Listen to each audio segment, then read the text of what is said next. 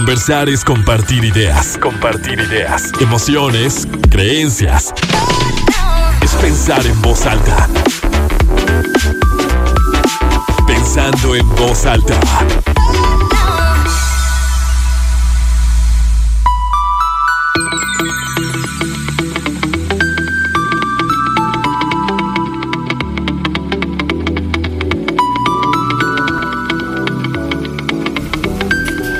¿Cómo están? Muy buenos días, bienvenidos a Pensando en Voz Alta, soy Lucía Olivares, los saludo con muchísimo gusto. Este sábado, ya 16 de octubre de 2021, son las 11 de la mañana con un minuto, tenemos 21 grados centígrados en el centro de Torreón. Ya se siente el cambio de clima, ya la mañana está fresca, pues sí, propio de octubre, así tendría que ser. Y como siempre los invito a que se queden, a que me acompañen durante esta hora de programa donde nos sumamos por supuesto al mes rosa a octubre, hablar de, cáncer de mama. Yo les estuve compartiendo en mis redes sociales y, y, pidiéndoles también que me enviaran sus dudas, las preguntas que tenemos sobre este tema, porque si bien es uno de los más explorados respecto a la salud, a la salud de las mujeres, creo que sí se habla mucho del cáncer de mama, pero luego nos podemos ciclar en, en lo mismo, ¿no? En, en lo que siempre se dice. Que, ¿Cómo podemos abrir la información? ¿Cómo podemos hacerla más cercana? Ya saben, no me, no me cansaré de, de decirlo, que justo este espacio tiene la intención de de hacernos más conscientes sobre lo que nos hace bien, hacernos también responsables. Creo que justo la información te da, te da este sentido de responsabilidad. Y es por eso que hoy me acompaña el doctor Alejandro Martínez, oncólogo, para abordar este tema. Doctor, muchísimas gracias por aceptar la invitación. Muchas gracias, Lucía, por la invitación y buenos días a todos. Y bueno, platicando, decidimos enfocarnos en el tratamiento, pero también en el diagnóstico oportuno del, del, cáncer de mama, ¿no? Que es una de las principales causas de muerte en, en nuestro país. No sé si en el mundo también respecto a, a mujeres y, las estadísticas son altas. Creo que eso también nos compromete a todavía más hablar del tema. Y con el cáncer, pues bueno, siempre se dice mucho y al mismo tiempo se menciona que es algo que no, que no se puede prevenir como tal, que, que ocurre, que se da que el tema hereditario con el cáncer de mama también se habla mucho de del identificar si hay casos en, en, tu familia y que debes de tener pues mayor precaución, mayor atención eh, en tu cuerpo, pero al mismo tiempo que el cáncer no, no duele. Entonces, ¿cómo, ¿cómo se detecta? ¿Cómo podemos, digo, tanto hombres como mujeres, porque también se presentan hombres en una menor medida, pero bueno, ¿cómo se detecta?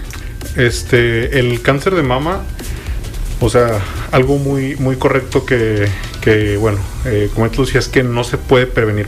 O sea, va, va, puede ocurrir, vamos. aunque se eviten todos los factores de riesgo, puede llegar a ocurrir el cáncer de mama. Es algo muy importante y de ahí también la importancia de, sí, llevar un buen estilo de vida, un estilo de vida saludable, pero también de, este, pues tener una cultura de prevención. Por ejemplo, eh, ¿Cómo se detecta? El cáncer de mama se puede, se puede detectar en dos escenarios. El primero es en una mastografía de tamizaje, eh, el anglicismo es screening o cribado, que es el, tamizaje en México recomendado por el Consenso de Colima, este, que toma información de la American Cancer Society, es hacer una mastografía a partir de los 40 años y posteriormente cada año. La recomendación cambia de país a país. La organización Mundial de la Salud, por ejemplo, recomienda hacer mastografía cada dos años. Y entonces, ¿por qué en México cada año? Es extraordinariamente frecuente el cáncer de mama y lamentablemente el factor de riesgo eh, modificable más importante es el sobrepeso y la obesidad, que es un problema que queja a nuestra población mexicana.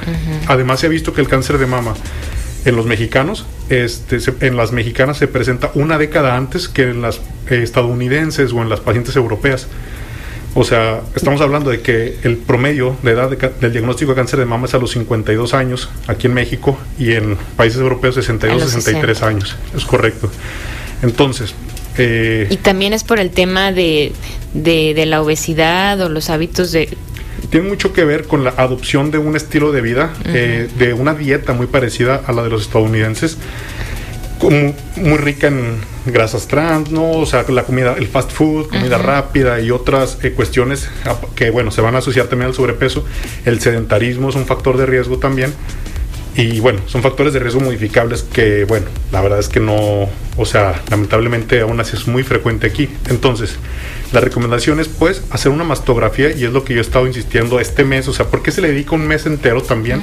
Vamos a hacer un paréntesis, ¿por qué se le dedica un mes entero a la cultura, prevención, sensibilización y, y concientización sobre el cáncer de mama? Porque es uno de los cánceres también más curables siempre y cuando se cumpla un requisito que el diagnóstico sea oportuno. No es lo mismo diagnosticar una paciente en etapas iniciales que una paciente que ya tiene enfermedad metastásica, etc. Entonces, eh, volviendo a lo que comentaba, el tamizaje o screening se debe hacer a partir de los 40 años con una mastografía de forma anual. Eh, la recomendación es hasta los 69 años, después puede omitirse, aunque ya hay unas, hay algunas recomendaciones en, que dicen, bueno, mientras la paciente esté bien, seguir con las mastografías, porque ahorita pues las mujeres ya viven, o sea, vamos, cada vez viven más. este, entonces, a estos pacientes que se diagnostican con tamizaje, ojo, son pacientes asintomáticas, o sea, el tamizaje o screening no es para pacientes que se toquen bolitas o que tengan dolor en su pecho, es para mujeres asintomáticas. También muchas veces nos enfrentamos ante la situación de que dice la mujer, nunca me he hecho una mastografía porque no tengo ningún familiar que le haya dado cáncer de mama. Yo pienso que el cáncer de mama es hereditario. La respuesta es no. El cáncer de eh, únicamente 10% de los cánceres son hereditarios. Mm. Incluso 65 a 70% de las mujeres que desarrollan cáncer de mama no tienen un familiar que haya tenido cáncer de mama. O sea, se presenta más frecuentemente en población general. Porque finalmente el principal factor de riesgo es, bueno, eh, ser mujer y tener estrógenos. la glándula mamaria está sujeta a cambios hormonales todo el tiempo y entonces esos cambios pueden hacer que una sola célula mute, tenga una transformación maligna que escapa de los mecanismos de regulación y por lo tanto pues ese crecimiento descontrolado que sabemos que es lo que va a ser el cáncer. Y finalmente eh, la característica común de todos los cánceres que puede viajar a otros órganos e invadirlos o que es lo mismo dar metástasis. metástasis. Este, entonces, eh, esa es la, situación. Lamentablemente, ¿cuál es el, panorama en México? Solamente 20% de las mujeres se hacen su tamizaje. O sea, realmente llegan a un, screening adecuado. Muchas se lo hacen a los 40 y no lo vuelven a hacer nunca más. O llegan a los 60 años y nunca se han hecho una hasta que se tocan una bolita. Eso ya no es tamizaje. El, el tamizaje es para todas las mujeres asintomáticas, población general. A partir de los 40 años y se tiene que ser cada año. De forma anual, es recomendable. Y es más el beneficio que el riesgo, porque también Existen muchos mitos en relación a la mastografía. Uno, es doloroso. Ok, es un, es un estudio incómodo, eh, estoy de acuerdo, o sea, pero no, no necesariamente es, o sea, bueno, ahí, ahí la verdad no puedo yo opinar mucho porque obviamente la sensibilidad de cada mujer es, diferente. Pero siempre se sobrepasa el beneficio al riesgo de, de, de realizar el procedimiento. La otra es, es que me estoy radiando cada año. La cantidad de radiación que se utiliza para hacer una mastografía, porque finalmente es un estudio de rayos X, es de 0.3 a 0.6 milisieverts, que es una cantidad muy pequeña de radiación. O sea, realmente estamos mucho más expuestos a otras fuentes de radiación, como simplemente el sol de nuestra vía región lagunera, donde el índice de exposición ultravioleta es altísimo, 12, 13, por muy arriba, considerado para los niveles eh, aceptables para estar afuera. Y sin embargo, pues tenemos que estar afuera. Entonces, el riesgo de hacer una mastografía eh, no es mayor al beneficio de una buena detección oportuna. Le quería preguntar, doctor, porque ahorita mencionaba que el cáncer de mama es uno de los más curables. Sí. Es de los más curables por la, por la zona, porque es de fácil, fácil extraer el, seno, ¿es por eso? Eh, actualmente es uno de los más curables porque es uno de los más estudiados. Okay que hay muchas opciones ya de tratamiento. De hecho, ahorita a todos los cánceres de mama se les debe de poner apellido. Eh, se les hace un estudio que se llama inmunistoquímica, donde se le da una clasificación molecular y, eso nos orienta o nos permite confeccionar mejores tratamientos para cada paciente. O sea, ya no es una, una receta de así, así, así, todos los pacientes se manejan así. No, cada paciente puede llevar un manejo, o sea, lleva un manejo diferente. Hay pacientes que van a requerir quimioterapia, hay pacientes que no van a requerir quimioterapia, radiación, etcétera. Entonces, se ha estudiado mucho esto. ¿Por qué? Porque es de los más frecuentes. De hecho, lamentablemente, en la actualidad, a nivel mundial, es el número uno en frecuencia y el número dos en mortalidad, solamente después del cáncer de pulmón, en todo el mundo. Y en México es el segundo lugar, tanto en frecuencia como en mortalidad, después del cáncer de próstata. Eh, que la verdad es que en, cuestión de mortalidad están prácticamente a la par, eh, cáncer de próstata y cáncer de mama.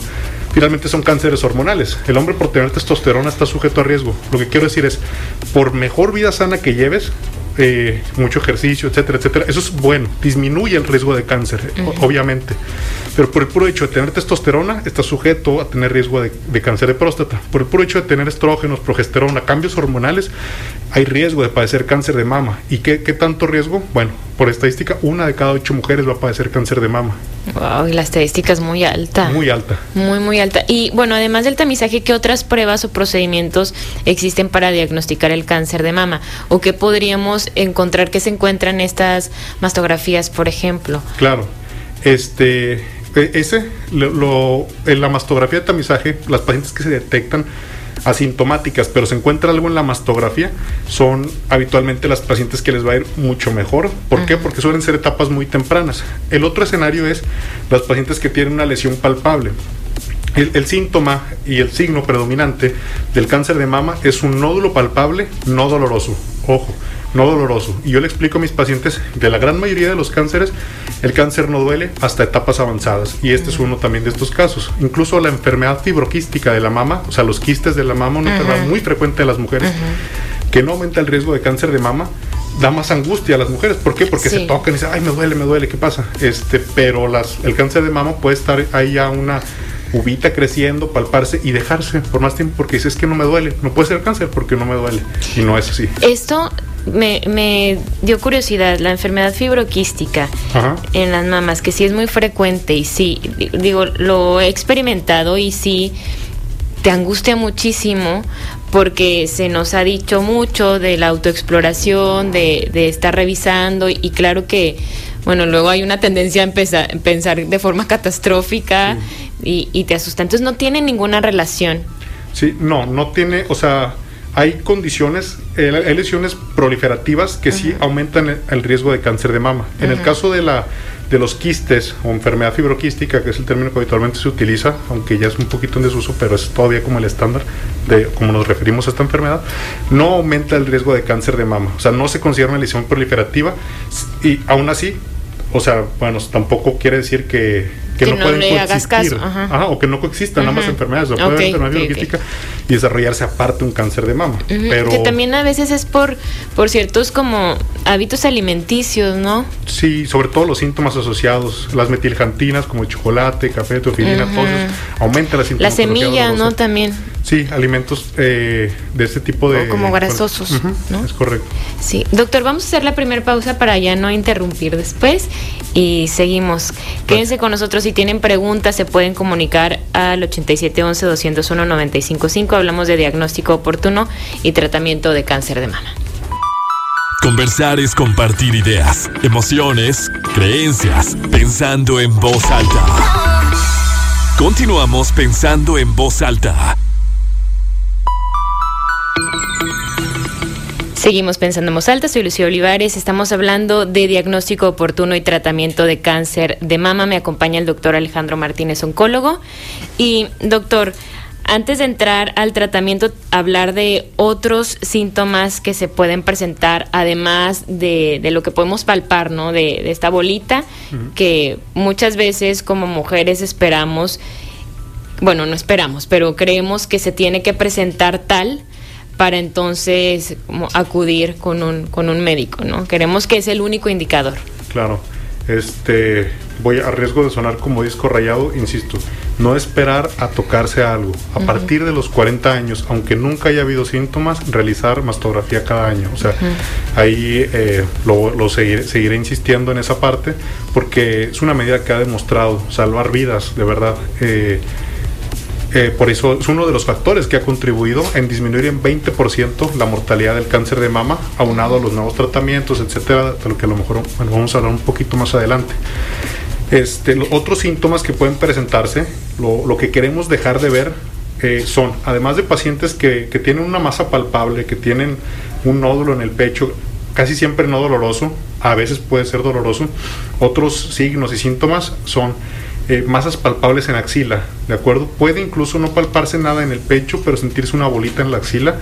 Son ganglios, que es la principal vía a través de la cual viaja el cáncer de mama. El cáncer de mama puede viajar eh, por eh, vía sanguínea, por vía linfática o por extensión, o sea, crecer por continuidad, pero su principal vía de diseminación es por los ganglios linfáticos, por la vía linfática.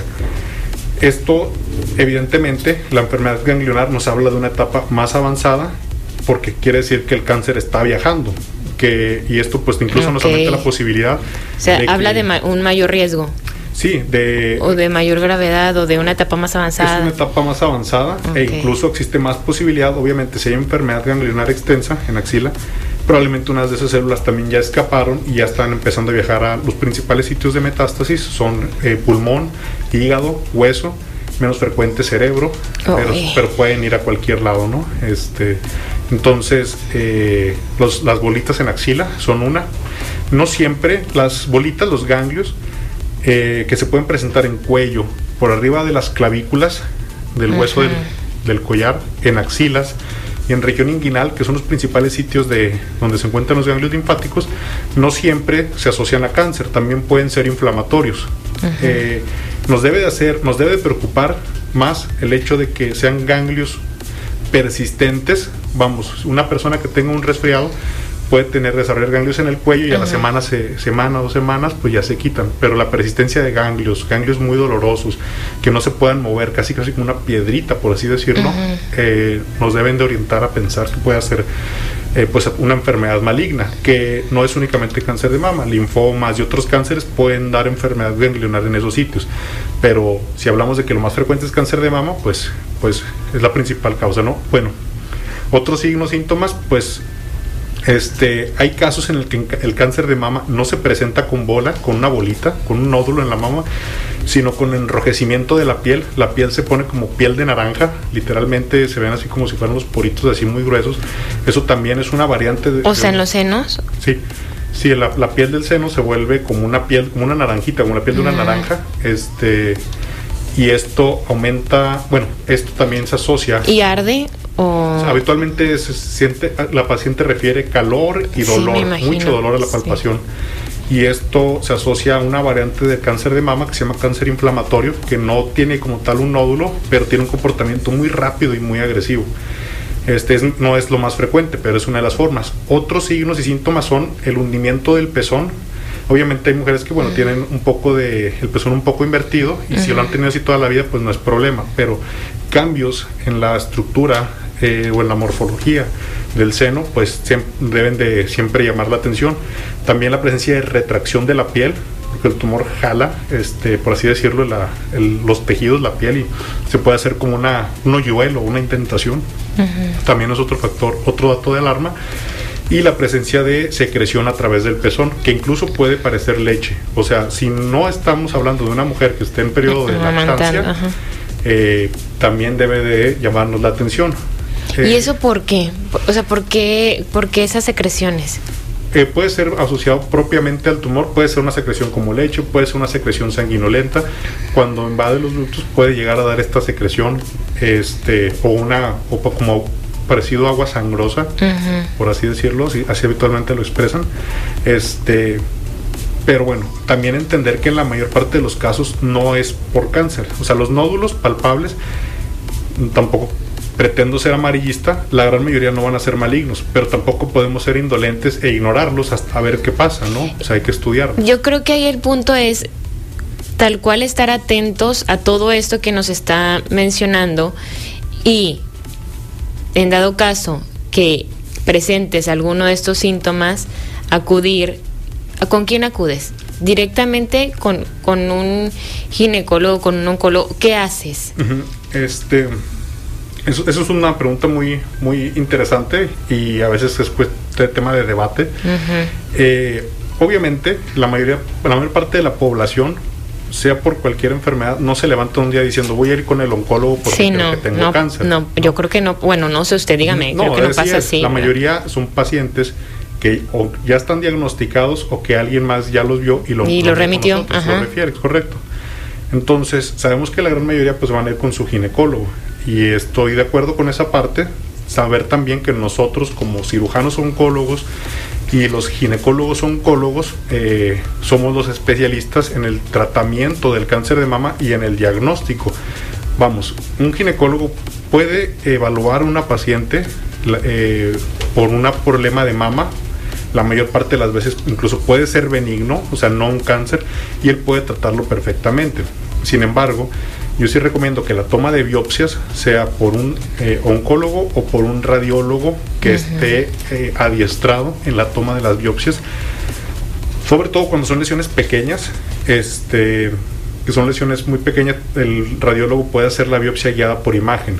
Entonces, eh, mi recomendación es, ante la presencia de datos francos de alarma, es, es recomendable sí acudir con el cirujano oncólogo o ginecólogo oncólogo. Somos dos especialidades distintas, ambos abordamos el cáncer de mama.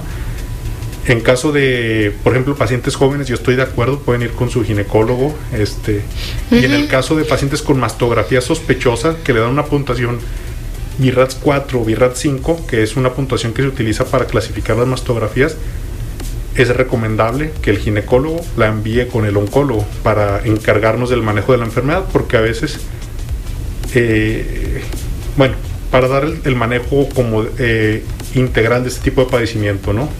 Sí, porque la verdad es que lo, lo que le comentaba, ¿no? Yo creo que muchas veces, pues nadie quiere, nadie quiere tener cáncer de ningún tipo, ¿no?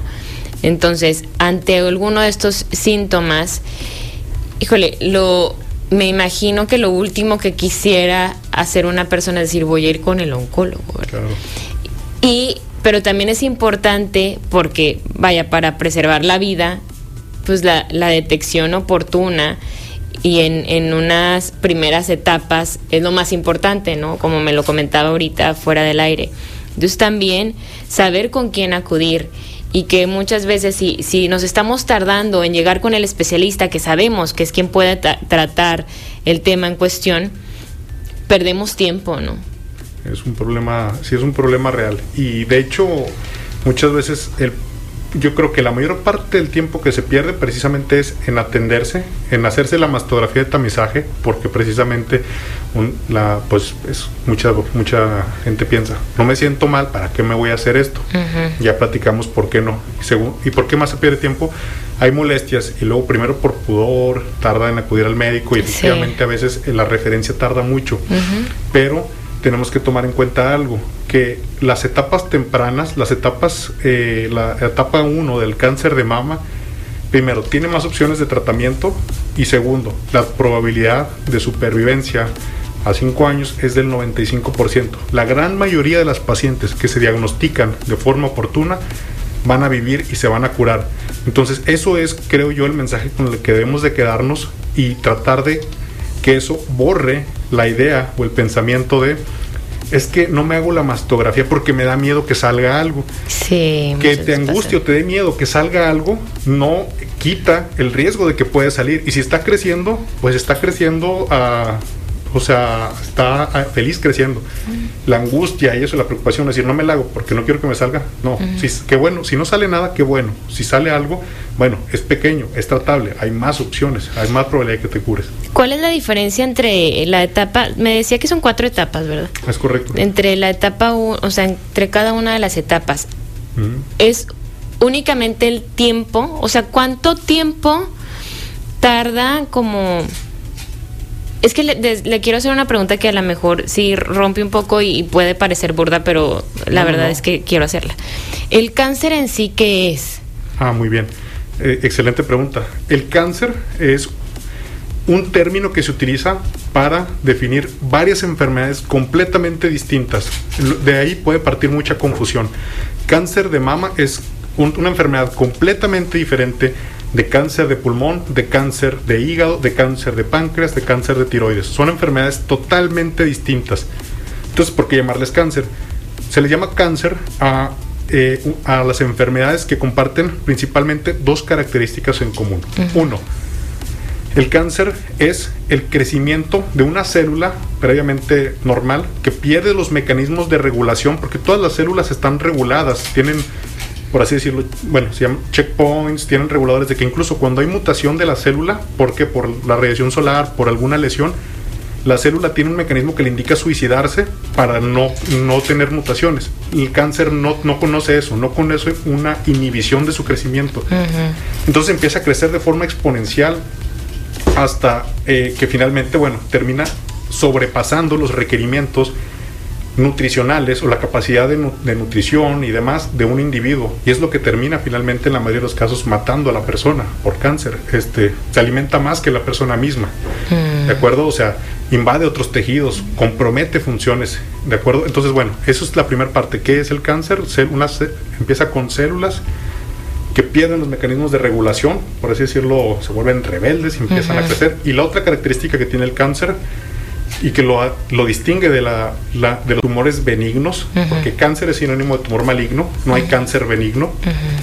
El cáncer eh, tiene capacidad de invadir otros órganos, de dar metástasis. Todos los cánceres pueden dar metástasis. Este, entonces. ¿Y cómo invade otros órganos? O sea, ¿cómo se mueve? Hay una, en, patología le llaman eh, capacitación de la malignidad este es, una célula que pierde los mecanismos de regulación y, conforme se va dividiendo, se va volviendo... Por esa misma rebeldía que decía. Y sí, cada vez se va volviendo más agresiva, o sea, va perdiendo, eh, vamos, eh, vamos a pensarlo de alguna manera también, o sea, simplificada, decir, el, el tejido del seno, de la glándula, no tendría nada que estar haciendo en el cerebro o sea, no tendría por qué, sabe dónde tiene que crecer, o sea, ya tiene algo, vamos. ya tiene un lugar. Ya tiene un, lugar, ya tiene como, por así decirlo, unas reglas bien establecidas.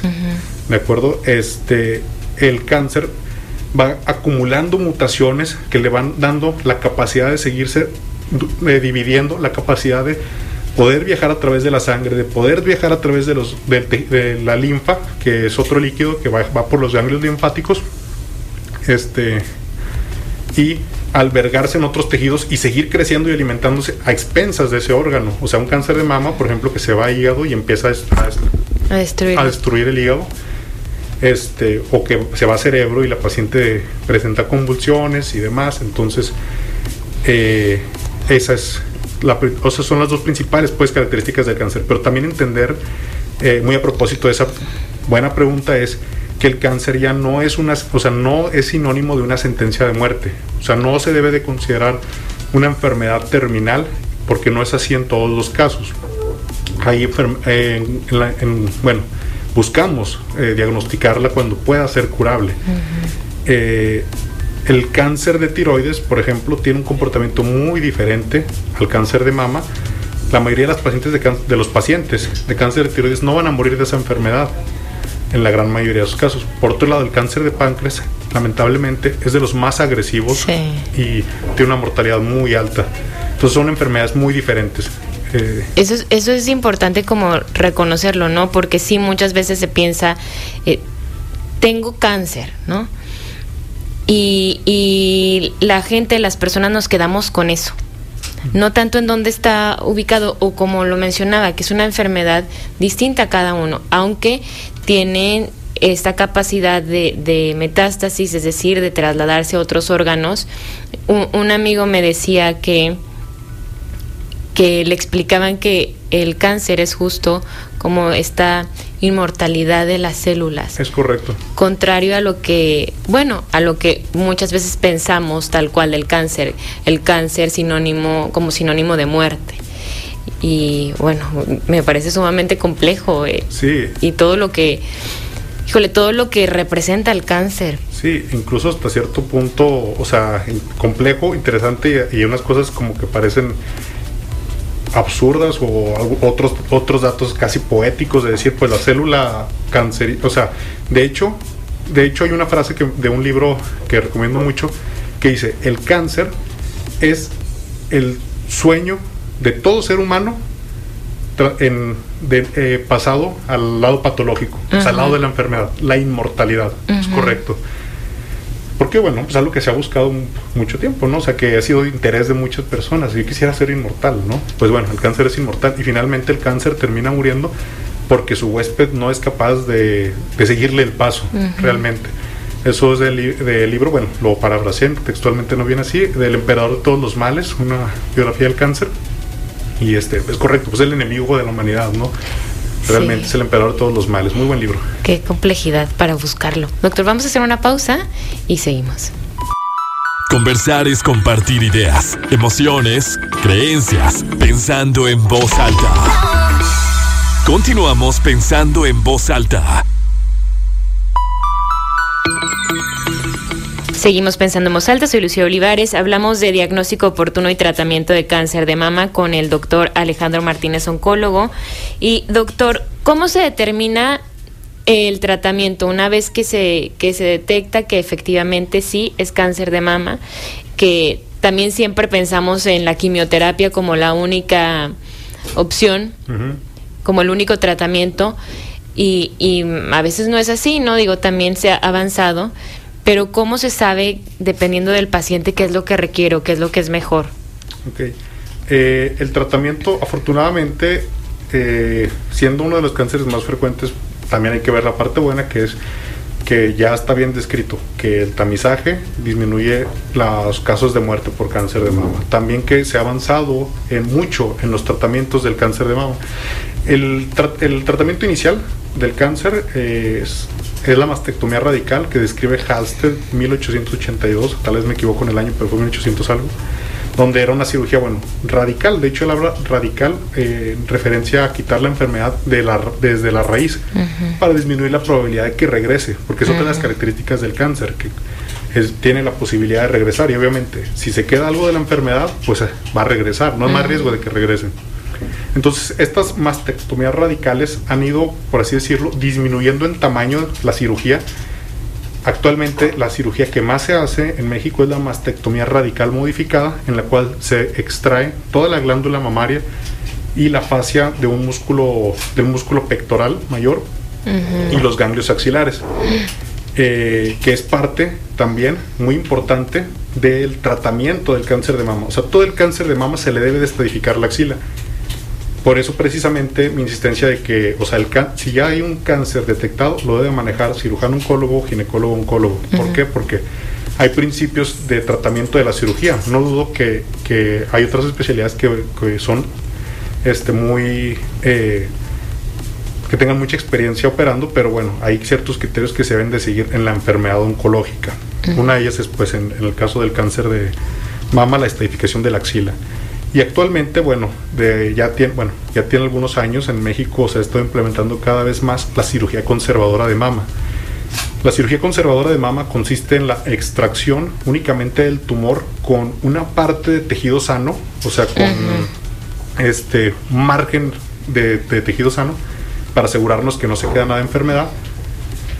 Y eh, eso es respecto al tratamiento del tumor de la mama y de la axila. En lugar de quitar todos los ganglios, y se está optando por técnicas nuevas que son la técnica de la biopsia del ganglio centinela, que se puede hacer con un colorante o se puede hacer con un radiofármaco, con un medicamento con radiación donde, que nos indica cuál es el ganglio centinela. ¿Qué es el primero? ¿Qué es el ganglio centinela? El ganglio centinela se considera que es el primer ganglio que drena el, la linfa de la glándula mamaria, o sea, va a ser el primero en recibir la linfa. Por lo tanto, si este ganglio está sano, debemos de pensar, o es lógico pensar, que el resto de los ganglios van a estar sanos. Entonces podemos omitir, quitar todos los ganglios de la axila si el, los ganglios, el ganglio centinela es negativo, se retiran uno a tres ganglios habitualmente. Esto nos permite disminuir la morbilidad, que es son las complicaciones o secuelas asociadas a la cirugía, como por ejemplo una de las más frecuentes, eh, que se, el linfedema, que es cuando se hincha el brazo, seguramente han escuchado alguna o han visto alguna pacientita que se les hincha el brazo y el problema con el linfedema, además de que es incómodo, una vez que se presenta es irreversible, o sea, solamente se puede controlar.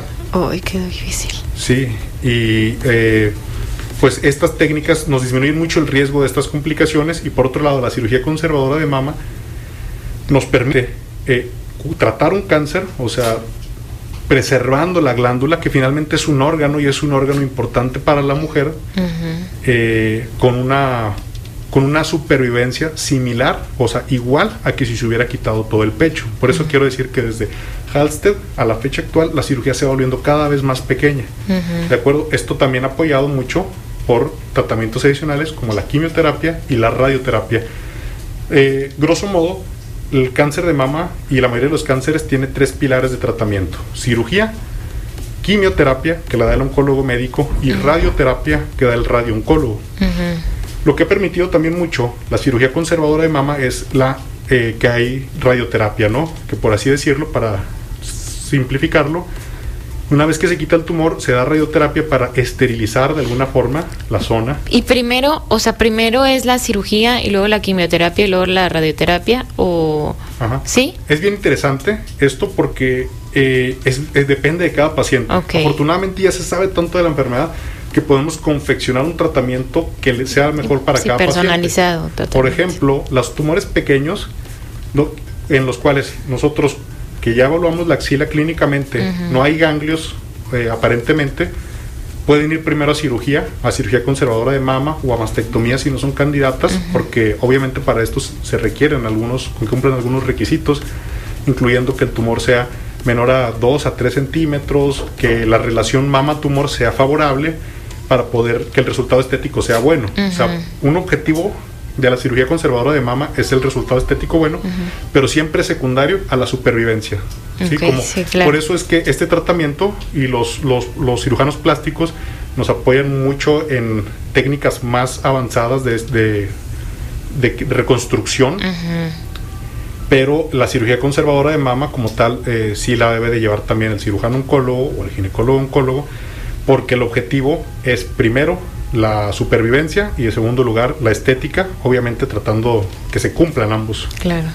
ambos. Este, y bueno, eh, ¿Cuántas quimioterapias, por ejemplo, se, se requieren en promedio? ajá.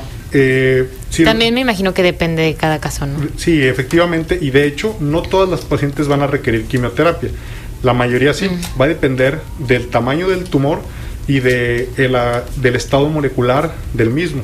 Lo, sobre lo que le comenta- les comentaba hace un momento, que, que pues realmente eh, ya a todo el cáncer de mama se le debe poner apellido. O sea, si, si tiene unos receptores de hormonas, si tiene sobreexpresión de una molécula que se llama HER2-Neu, que de donde viene otro tratamiento que se llaman terapias blanco, que no es lo mismo que quimioterapia, o sea, son tratamientos más recientes. Eh, se debe de evaluar todo eso y en base a eso ya se determina si la paciente va a requerir o no quimioterapia. La gran mayoría sí va a requerirla. Por ejemplo, a pacientes con enfermedad ganglionar, bueno, van a requerir quimioterapia. ¿Cuántas? Eso lo determina el oncólogo médico. Incluso la quimioterapia puede variar de paciente a paciente porque pues a veces hay que ver al paciente como un todo eh, y por cuestión de problema renal, problema hepático, hay que modificar algunos tratamientos. Hay veces pacientes que ya tienen, vamos, enfermedad renal de base de hace de más tiempo. Entonces ellos este, determinan cuál es el mejor tratamiento para cada paciente. Y la radioterapia tampoco es para todos los pacientes. A la gran mayoría de las que se- mujeres que se les hace cirugía conservadora de mama se les tiene que dar radioterapia para que la supervivencia sea igual a que si se haya quitado toda la mama Sí. pero quimioterapia no todas. Y otra cuestión con la quimioterapia importante, porque muchas veces obviamente les produce pavor a una mujer la idea de perder el cabello, Mm. eh, siempre les vuelve a crecer.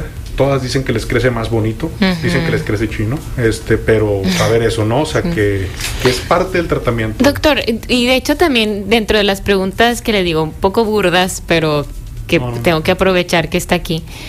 La quimioterapia, ¿qué es o por qué se cae el cabello? ¿Qué hace? Depende, no todas las quimioterapias eh, hace que se le caiga el cabello a, la- a los pacientes.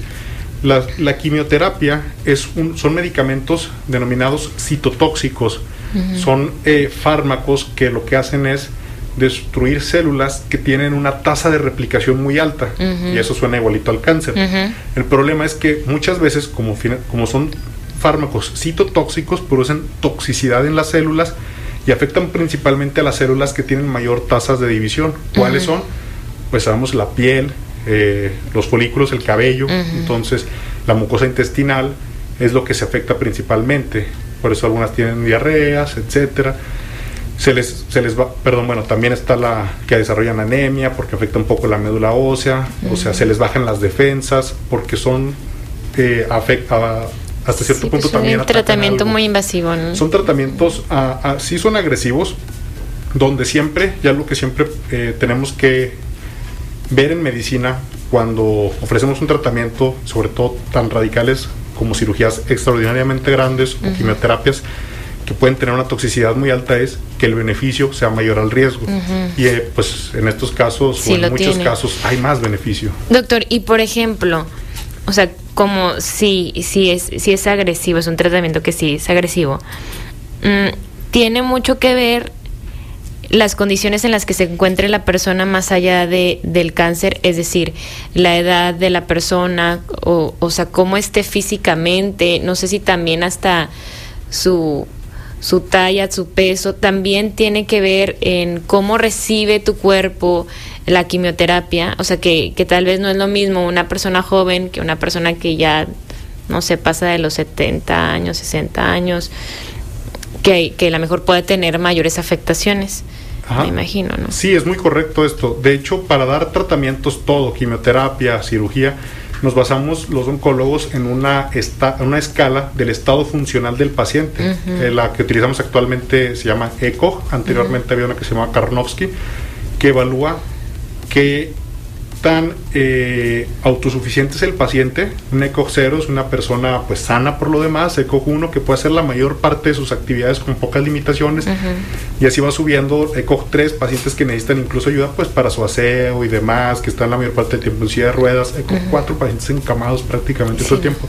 Obviamente a eh, los pacientes que tengan un estado funcional pobre, pues no tienen beneficio de la quimioterapia porque los va a debilitar mucho más. Y efectivamente, o sea, realmente a veces es precipitar el, la mala evolución del paciente, ¿no? la van a tolerar. Entonces, sí nos basamos mucho también en el estado funcional, más que en la edad, porque esto también ya ha cambiado mucho. O sea, antes sí se hablaba de que no, incluso la gente, mucha gente dice, no, es que mi mamá ya tiene la edad. Yo, yo siempre digo, ¿cuál es la edad? O sea, no es que ya no la operan porque ya tiene la edad. ¿Cuál es la edad? Pues ella hace todo. Es más, está mejor que yo. Este, entonces va más en relación al estado funcional y a las comorbilidades, o sea, las otras enfermedades que tenga esa persona. Que pueda tener. Perfecto. Doctor, vamos a hacer nuestra última pausa y regresamos. Seguimos pensando en voz alta, soy Lucía Olivares, estamos llegando ya al final de este programa que me imagino que ustedes, así como yo, pues hemos aprendido muchísimo sobre el diagnóstico oportuno y tratamiento de cáncer de mama. Justo esto es lo que buscaba, doctor, estoy conversando con el oncólogo Alejandro Martínez, que pudiéramos acercar información que luego no es tan cercana, porque bueno, pensamos en cáncer de mama y, nos viene el miedo y pensamos solamente en la autoexploración, este, sí, pues en la mamografía y demás, pero quedamos limitados en cuanto a, a, lo que debemos de saber. Y en estos pues ya nada más dos minutos que nos quedan, me gustaría pues escucharlo usted, algunas recomendaciones para las personas que nos están atendiendo en estos momentos y que de igual manera nos comparta sus puntos de, contacto. ¿Cómo cerraríamos? Ok, muchísimas gracias. Sí, sí entonces, eh, recomendaciones con las que puede ser iterativo es primero que nada el diagnóstico oportuno, la prevención de la enfermedad. Primero, disminuir factores de riesgo. ¿De acuerdo? Hay factores de riesgo no modificables, como el hecho de ser mujer, el hecho de tener hormonas, eso no podemos cambiarlo. Otros factores de riesgo sí, por ejemplo, el sobrepeso, la obesidad son factores de riesgo. El tabaquismo y el alcoholismo, más el alcohol, el cáncer de mama, mm. a diferencia de otros cánceres que se asocian más a tabaco, este es otro factor. Eh, entonces, lo que estoy pidiendo es limitar esto, ¿no? La actividad física, se recomienda realizar actividad física moderada a intensa, al menos dos horas a la semana. Obviamente, si es posible más, también hay, ah, todos esos son factores protectores. No eliminan completamente el riesgo, pero obviamente si podemos beneficiarnos de tener menos posibilidad de tener esta enfermedad, bueno, pues vale la pena hacerlo. Factores protectores, por otro lado, es eh, la lactancia materna. Además del beneficio ya bien conocido que sabemos que le va a dar al bebé, lactar por más de 12 meses eh, disminuye considerablemente el riesgo de cáncer de mama algunos mitos y así, porque bueno, eh, eh, obviamente el tiempo es limitado y todo, pero los anticonceptivos orales, los medicamentos para no embarazarse, no aumentan significativamente el riesgo de cáncer de mama. Había un poquito de controversia, pero en general no hay problema. Lo que sí aumenta el riesgo es la terapia de reemplazo hormonal, los medicamentos que se utilizan para los bochornos cuando está llegando la menopausia. Utilizarlos por más de 5 años aumenta el riesgo. O sea, no están completamente prohibidos, excepto en pacientes que ya tuvieron cáncer de mama, a ellos ya no les podemos dar terapia de reemplazo hormonal, o en pacientes que tengan algún factor muy alto de riesgo, como mutaciones genéticas, que no es lo más frecuente, como lo comenté. Entonces, entonces, sobre factores de riesgo y factores protectores, sobre el tamizaje es eh, el tamizaje eh, autoexploración a partir de los 18 años cada mes al séptimo día después de haber terminado la regla. Como eh, la glándula mamaria está sujeta a cambios hormonales es mejor agarrar una fecha que es más recomendable séptimo día después de haber terminado la regla. La exploración por el médico Obviamente si hay síntomas, acudir con el médico, aunque sea antes de los 40 años, o sea, no pensar, ah, antes de los 40 años no existe, no, también existe el cáncer de mama. A partir de los 40 años la mastografía anual y el hecho de saber de que un diagnóstico oportuno nos aumenta mucho la probabilidad de curación y las opciones de tratamiento para la paciente, incluso la posibilidad de preservar el seno. Muchísimas gracias, doctor. Lo encontramos en redes sociales como oncólogo Alejandro Martínez, ¿verdad? Ajá, oncólogo Alejandro Martínez Peralta. Para, para seguirlo, para estar atento a, a, todo lo que usted nos comparte y de verdad que ha sido un placer poder conversar con usted. Hombre, gracias por la invitación. Gracias por aceptar, el doctor Alejandro Martínez, oncólogo. Muchísimas gracias a ustedes por, por escuchar, por atender este espacio. Soy Lucía Olivares y nos esperamos, los espero el lunes con más información.